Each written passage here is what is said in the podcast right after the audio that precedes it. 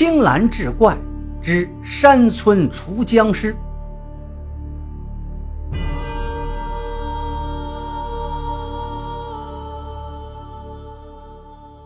书接上回，张县令定睛一看，是个云鬓散乱的女子，此时已是花容失色，抖如筛糠，正是那一日向他描述僵尸的曾氏。张县令问曾氏何故如此，曾氏依然惊魂未定，语无伦次地喊道：“僵尸抓人，僵尸要抓人！”张县令好生一顿安慰，曾氏才定下神来，述说自己日间去山外走亲戚，回来时因为山路不熟而迷路了，摸索到半夜才走回罗家庄。刚才经过黑树林时，突然，林中窜出一个面目恐怖的白衣僵尸，伸开食指向他扑来。曾氏连惊带吓，撒腿就跑。僵尸在他身后紧追，幸好有一段枯木横卧在路上，曾氏跳了过去，僵尸被绊倒在地，他方才侥幸脱险。张县令把曾氏送回到村中，返回自己住的小楼，思忖着方才的事儿。心道那个怪物不知道会不会再回到这个小楼上，于是强打精神，躺在床上等待着怪物，一直撑到五更时分，也没听到门外有异响。他已经困得上下眼皮直打架，于是迷迷糊糊睡去了。醒来已到了正午时分，张县令起身上楼，只见楼上的屋门没有关闭。里头同寻常卧室无异，他在室内来回踱步，细细打量着每个角落，未发现有何端倪。可是终觉得哪里有什么不同，一时却也琢磨不出来。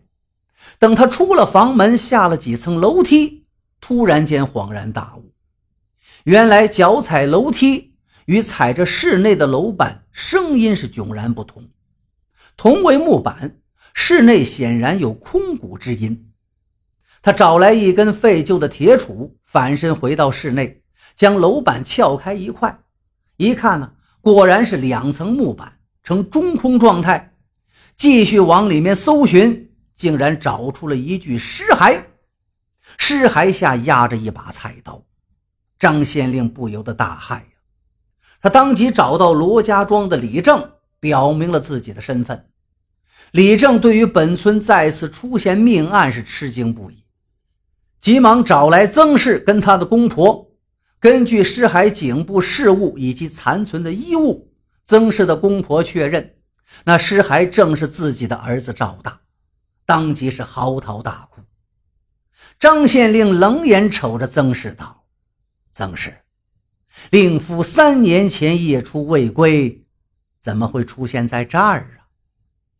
曾氏脸色涨红，支支吾吾半天，突然跪倒在张县令面前：“大人呐，民妇知罪了，请大人开恩。”于是曾氏跪在地上，诉说了杀夫的经过。原来曾氏跟村上的富户罗四勾搭成奸，一日赵大夜出归来，发现奸夫淫妇正在行苟且之事，当即恼怒，持刀欲砍二人。反被罗四夺刀砍伤致死，两个人就把尸体藏在楼板夹层内。因为张县令入住这个小楼，曾氏唯恐罪行被发现，故扮成了僵尸，准备吓走张县令。曾氏锒铛入狱，而令人始料不及的是，几日之后，他竟然被释放回家了。随同来到罗家庄的还有张县令跟一众衙役。张县令还住在那个小楼上，此行的目的就是调查罗四的死因。张县令解释曾氏被释放的原因，其一是曾氏杀夫系被罗四胁迫，念其上有年迈的公婆，下有四岁的幼子，因此准允曾氏代罪照顾老小；其二，曾氏与罗四关系甚密，所以要求其配合调查罗四的真实死因。可将功赎罪。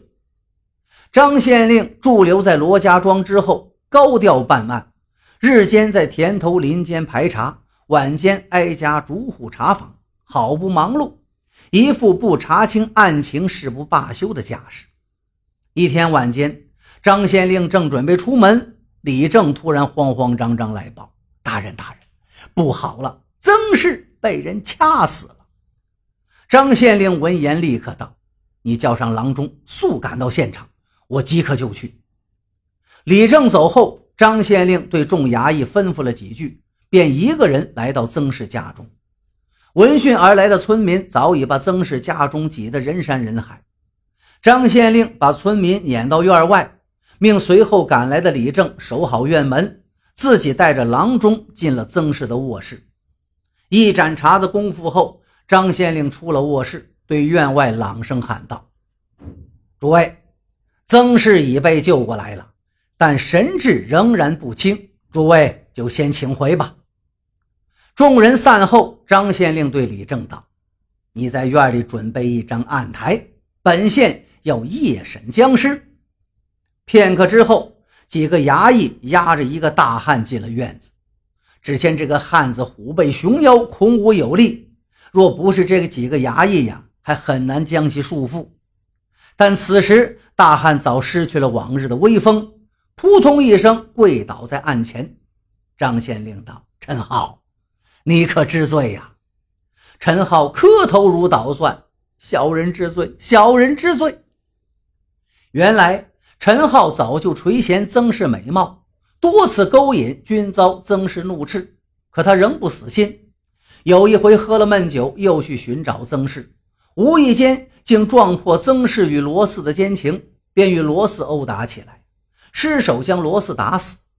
曾氏无奈，只得与其共谋一计，由陈浩假扮白色僵尸，把罗四尸体拖至在黑树林，布下假象疑团。如今曾氏招供之后，他自知难逃，便欲将曾氏再置于死地。谁知被机敏的张县令绳之以法。